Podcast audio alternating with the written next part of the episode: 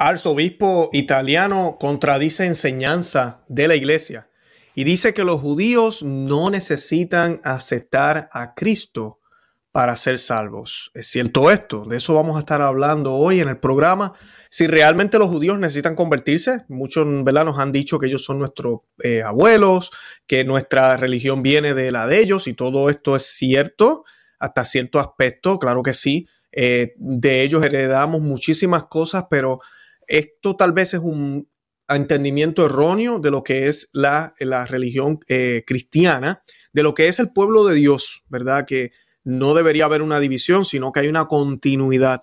El catolicismo es el cumplimiento de todo lo prometido en el judaísmo, que se abre al mundo entero. Por eso se le llama catolicismo, ¿verdad? Ya no es judaísmo porque antes era un pueblo ¿verdad? los judíos, que fue escogido por Dios, bendito sea Dios por eso. Y la promesa fue que a través de ese pueblo todas las naciones iban a ser bendecidas. En Cristo, todas las naciones son bendecidas. Y entonces ahora este pueblo es que católico, es universal. Así que hoy voy a estar hablando de este arzobispo. Es increíble que hoy en día esto pueda suceder. Un arzobispo habla sobre esta eh, enseñanza, contradice la enseñanza de la iglesia y sigue trabajando de lo más bien, no es destituido ni retirado de su puesto y puede seguir trabajando como si nada. En cambio, otros que defienden la doctrina, que defienden lo que es católico, que predican eh, lo que siempre la iglesia enseñó, esos están siendo callados, martirizados, básicamente eh, sacados de puestos, destituidos, callados, no se les permite hablar ni hacer ningún tipo de, de expresión pública porque lo que hablan uy es muy fuerte. Así que pues todo eso lo vamos a estar hablando hoy, especialmente lo de los judíos con la Biblia. Voy a estar hablando hoy de un texto importantísimo de las Sagradas Escrituras, que nuestro Señor Jesucristo habla precisamente de esto, de los hijos de Abraham. Y también voy a estar hablando de lo que dice el Concilio Vaticano II sobre los judíos. Eso y mucho más en el programa de hoy.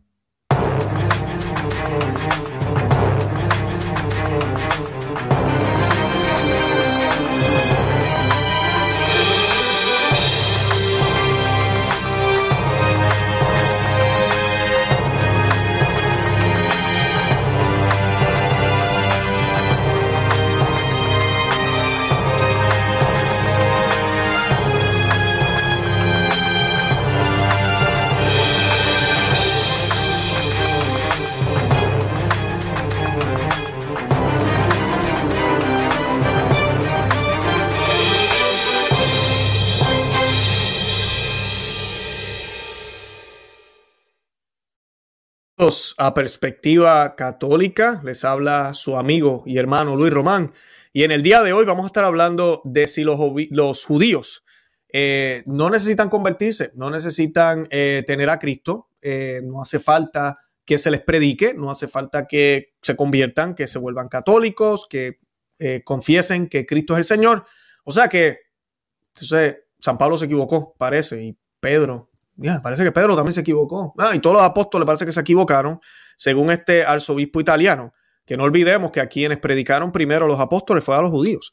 Así que si este hubiese sido el caso y ellos no tienen que aceptar el mensaje de Cristo, los, bueno, Santiago, el apóstol Santiago no hubiese muerto en Jerusalén y los obispos, a mí los eh, apóstoles hubiesen eh, ido primero al mundo y se hubiesen olvidado de los judíos, eh, pero ese no fue el caso, ellos comenzaron ahí, luego empiezan a ir hasta los confines eh, más lejanos de la tierra, porque eso fue también el mandato que el Señor les da. Pero miren lo que hace este arzobispo italiano. Eh, dice, en la sesión de preguntas y respuestas que siguió a una conferencia, Forte, ese es el apellido, fue desafiado por sus afirmaciones de no predicar el Evangelio a los judíos. Eh, el arzobispo italiano ha propuesto que los judíos no necesitan aceptar la fe en Cristo. Y por esta razón, todas las iglesias cristianas deberían acabar con la misión activa hacia los judíos contradiciendo así las palabras de Cristo en el Evangelio y la doctrina católica. Esto es increíble.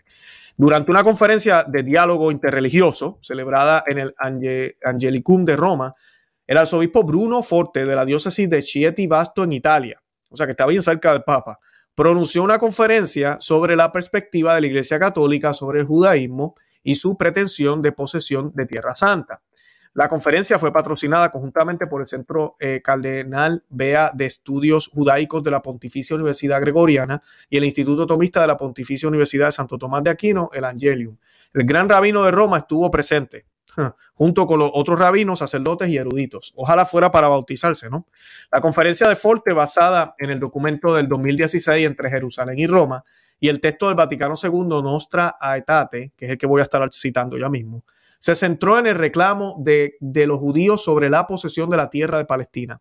Siguiendo un hilo común entre quienes participan en el diálogo interreligioso judío-católico, Forte propuso, entre otras cosas, que para fomentar relaciones judío-cristianas que estén purificadas de toda forma de antisemitismo, los cristianos deberían dejar de sostener y predicar que los judíos deben aceptar la fe en Cristo como norma para la salvación. Uniéndose a las voces judías de la declaración del 2016 entre Jerusalén y Roma, Forte declaró, citando el documento, hacemos un llamado a todas las denominaciones cristianas que aún no lo han hecho, para que sigan el ejemplo de la Iglesia Católica y eliminen el antisemitismo de su liturgia y doctrinas, para poner fin a la misión para poner fin a la misión activa a los judíos y trabajar por un mundo mejor de la mano con nosotros al pueblo judío. Eh, voy a hablar de eso ahorita. Esto, yo sé que esto es bien ambiguo de parte de la iglesia, hay que tener mucho cuidado con lo que estamos hablando aquí, porque sí se eliminaron cosas de la liturgia que no debieron haberse eliminado y no son antisemitas. Ese es el problema, que estamos diciendo que es antisemitismo, que realmente aplica eso. Eh, el que en la liturgia se afirme, se reafirme que el pueblo judío no quiso ver a Cristo, no lo aceptó. Es simplemente la historia. Nadie está diciendo que los que están, los judíos de ahora fueron los judíos de antes. No. Ahora, que los judíos de ahora, si no están convertidos, deben convertirse definitivamente. Y también algo que hay un problema aquí con esto es que hay que separar lo que es el pueblo judío, la nación eh, de Israel, y lo que es el judaísmo como tal, como religión. Son dos cosas distintas. Al exponer la teoría de dos pactos salvíficos que coexisten uno al lado del otro. Y aquí es donde está el problema. Escuchen bien, dos pactos salvíficos que coexisten. Eso es un disparate. Eh, cuando nuestro Señor Jesucristo eh, instituye la Eucaristía en la última cena, Él dice muy claro, este es el, el pacto de la nueva alianza. Ya el otro pacto se acabó. Ya no hay más pactos. Pero aquí, según estos modernistas, ambos están todavía efectivos.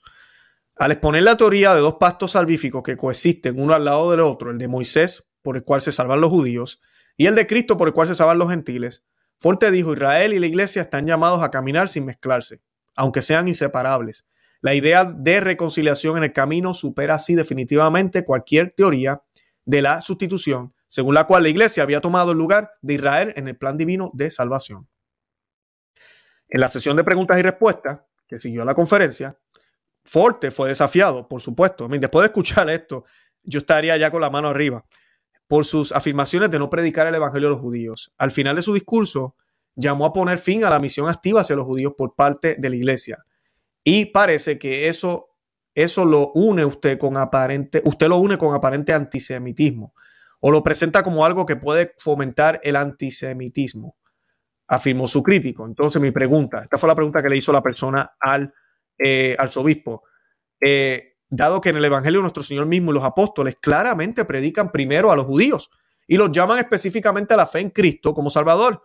Si terminamos un apostolado activo con los judíos, ¿cómo evitamos la acusación de que no estamos siendo fieles a Jesús en su misión con los judíos? ¿Cómo evitamos la acusación de no ser honestos con el Evangelio en este diálogo con los judíos? Continuó. Eh, y antes de, de seguir, algo que yo digo siempre ¿acaso somos tú y yo mejores que los judíos? Están hablando de antisemismo, no seamos discriminatorios, ¿verdad? Pues más todavía debemos predicarle la palabra de Dios a ellos. Por eso mismo, porque no discriminamos. Todos, todos merecen conocer el gran tesoro que hemos encontrado en Cristo y el gran tesoro que Cristo nos ha dejado en su iglesia. Continúo. Parece que un diálogo requiere que tengamos claro lo que creemos como cristianos, que es que todos los hombres deben creer en Cristo como Salvador. Forte, el arzobispo, adivinen qué, evitó responder la pregunta directamente y en cambio enfatizó que si los cristianos aman a Jesús, que era judío, también deben amar a sus hermanos judíos. Aquí nadie está hablando de amor. ¿Se fijan cómo son estos modernistas? Continuó el, el, obispo. Él comparó esto con una aceptación de la fe judía como tal y se negó a abordar el tema de la fe en Cristo como el redentor único y universal para todos los hombres y la recepción de la salvación a través de las gracias ganadas por su sangre. La teoría del doble pacto está en contradicción con la carta a los hebreos, ¿verdad? Y aquí vamos a la Biblia, que afirma que es imposible que la sangre de los toros y de los machos cabríos quite los pecados. Eso está en Hebreos 10.4. Ya con eso se canceló la efectividad de ese, eh, de ese, eh, eh, de ese ¿cómo se dice? De ese pacto antiguo que tenía. Cristo lo ¿verdad? Que, que solamente ahora es Cristo anula el primer pacto. Cristo anula el primer pacto para establecer el segundo. Vayan a Hebreos 10.9 y que hemos sido santificados mediante la ofrenda del cuerpo de Jesucristo una vez y para siempre. Hebreos 10:10. 10. O sea que ya no hace falta sacrificio. Y esa es la otra cosa. Si el otro pacto, según ellos, todavía está vigente, ¿dónde están los machos cabríos? No están sacrificando nada. Que yo sepa, los judíos, yo no he visto nada de eso. Y oh, bueno, es que no pueden, ¿verdad? No tienen templo. Uh, ¿verdad? Se nos olvidó. Así que si, así si existiera, no lo pueden, no pueden cumplir con las leyes que, se supone que cumplan. La posición de Forte sobre el fin de la misión cristiana a los judíos está en contradicción con la gran comisión de Cristo y los apóstoles de predicar el evangelio a todos los pueblos. Id por todo el mundo, esas son las palabras del Señor. Id por todo el mundo y predicar el evangelio a toda criatura. Marcos 16, 15. Id pues y haced discípulos a todas las naciones. Mateo 28, 19. También contradice la enseñanza de los apóstoles de que la salvación viene solo, solo y únicamente a través de Jesucristo. El día de Pentecostés, Pedro predicó a los judíos, a nadie más, todo lo que decía al principio. Se equivocó Pedro, se equivocaron Pablo. Pedro predicó a los judíos acerca del nombre de Jesús. No hay otro nombre bajo el cielo dado a los hombres en que podamos ser salvos. Eso está en el libro de Hechos de los Apóstoles, capítulo 4, versículo 12. Y Juan, San Juan, el evangelista, comienza su evangelio declarando, la ley fue dada a través de Moisés la gracia y la verdad han venido por Jesucristo. Juan 1, 17. O sea que las leyes sí todavía siguen vigentes, los mandamientos y todo eso, eso lo hemos hablado aquí, aunque por ahí nos dicen que no son eh, absolutos. Pero eh, sí, la gracia y la verdad nos viene solo de Cristo. el fin no es en la ley, es en Cristo, en esa salvación. Eso es lo que estamos buscando. Pero la ley sí sigue vigente porque nos da unos parámetros, nos ayuda. El mismo Cristo lo dijo, que no venía a cambiar ni una tilde de la ley. Ahora, Juan 8:39, nuestro Señor Jesucristo tiene un debate con, con los fariseos o, o nuestros judíos. Y le respondieron y le dijeron, nuestro padre es Abraham. Jesús les dijo, si fueseis hijos de Abraham, las obras de Abraham harían. Y esto está en Juan 8, 39, 59. Pero ahora procuráis matarme, a mí, hombre que os he hablado la verdad, la cual he oído de Dios. ¿No hizo esto Abraham? Vosotros hacéis las obras de vuestro padre. Entonces le dijeron, nosotros no somos nacidos de fornicación. Un padre tenemos que es Dios. Jesús entonces les dijo, si vuestro padre fuese Dios, ciertamente me amaríais, ¿verdad? Me, me amarían a mí, porque yo de Dios he venido y he salido. Pues no he venido de mí mismo, sino que Él me envió. ¿Por qué no entendéis mi lenguaje? Porque no podéis escuchar mis palabras. Vosotros sois de vuestro Padre. El Padre de ustedes es el diablo. Y los deseos de vuestro Padre queréis hacer. Él ha sido homicida desde el principio y no ha, permitido, y no ha permanecido en la verdad, porque no hay verdad en él. Cuando habla mentira de suyo, habla, porque es mentiroso y padre de la mentira. Y a mí, porque digo la verdad, no me creéis. ¿Quién de vosotros me, me redarguye de pecado? Pues si digo la verdad, ¿por qué vosotros no me creéis? El que es de Dios, las palabras de Dios oye. Por esto no las oí vosotros, porque no sois de Dios.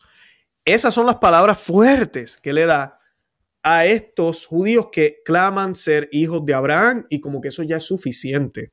Pues no lo es, porque hasta cierto momento la voluntad de Dios era tener al pueblo judío como el pueblo sacerdotal, como el ejemplo para el mundo entero, como el pueblo que iba a traer las bendiciones al mundo. Pero ya ahora en Cristo se empieza a completar ese lenguaje mesiánico, que inclusive los judíos habían visto, pero no creían que pudiera ser como Jesús lo estaba trayendo. Y no le querían creer porque esperaban un rey poderoso que les iba a dar mejores puestos y lujos.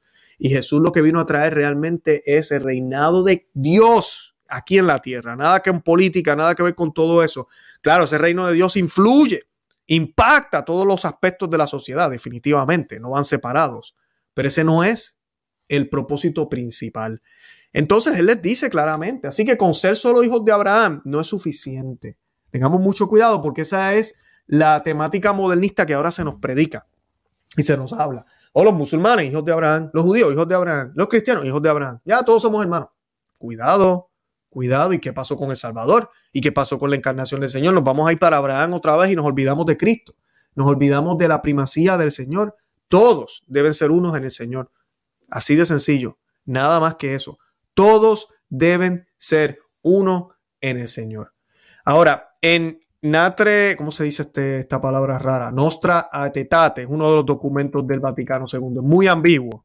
Pero cuando habla de los judíos, dice lo siguiente: dice que, como afirma la Sagrada Escritura, Jerusalén no reconoció el tiempo de su visita, está hablando de Jesús. Gran parte de los judíos no aceptaron el Evangelio e incluso no pocos se opusieron a su difusión. No obstante, según el apóstol, los judíos, está hablando de San Pablo, los judíos son todavía muy amados de Dios a causa de sus padres, porque Dios no se arrepiente de sus dones y de su vocación. La iglesia juntamente con los profetas y el mismo apóstol espera el día que solo Dios conoce en que todos los pueblos invocarán al Señor con una sola voz y le servirán como un solo hombre. Y esto, aquí vamos otra vez a lo que muchos hemos hablado sobre estos documentos. Yo lo leo, yo como católico, y digo, ya, mira, ahí está, están hablando de que todos deben ser católicos. Y mira, sabes que se puede interpretar así, pero también se puede interpretar como que ellos pueden seguir siendo judíos y todos a una sola voz podemos invocar al Señor. Sea, ese es el problema con estos documentos ambiguos, pero eso es lo que dice el Concilio Vaticano II. Como es por consiguiente tan grande el patrimonio espiritual común a cristianos y judíos, este sagrado concilio quiere fomentar y recomendar el mutuo conocimiento y aprecio entre ellos, que se consigue sobre todo por medio de los estudios bíblicos, teológicos y el diálogo fraterno. Eh, ah, dice también aquí, aunque las autoridades de los judíos con sus seguidores reclamaron la muerte de Cristo, sin embargo, lo que en su pasión se hizo no puede ser imputado ni indistintamente a todos los judíos que entonces vivían, ni a los judíos de hoy, y si bien la iglesia es el nuevo pueblo de Dios, no se ha de señalar a los judíos como reprobados de Dios ni malditos, como si esto se dedujera de las sagradas escrituras. Y esa parte que acabo de leer al final es correcta. Y eso lo sabemos los católicos. Eh, no se trata, ellos no pueden pagar por, por lo que hicieron otros. Eh, ellos, no, ellos, no, ellos nacieron ahí en la fe que se le ha enseñado.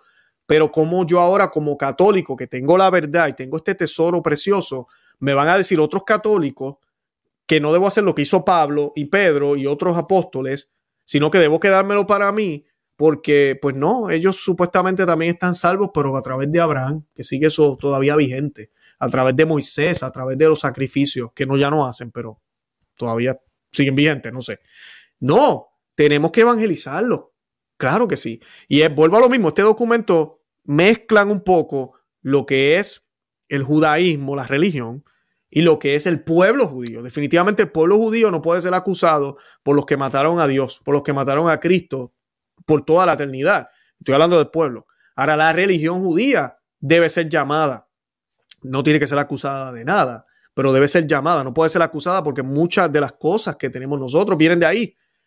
O sea que lo que ellos tenían todavía nos está sirviendo, pero hay que verlo a la perspectiva de Cristo porque ya se ha cumplido. Ya están cumplidas esas promesas.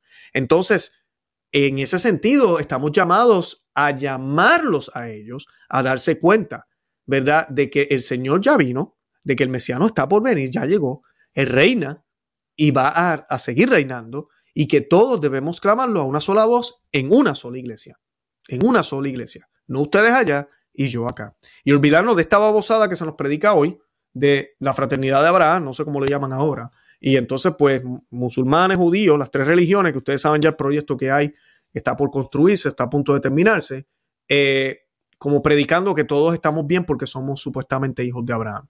Ya no vale el hijo de Dios. Tiene más valor el hijo de Abraham. Qué pecado, ¿no? Bueno, eso es lo que le quería compartirle hoy. En verdad los invito a que se suscriban.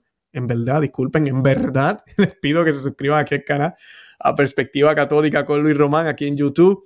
Estamos en Facebook también, pero en Facebook estamos por Conoce, Ama y Vive tu Fe. Transmitimos estos programas allá también en, la plataforma de, Facebook, pero los invito a que se suscriban a este canal.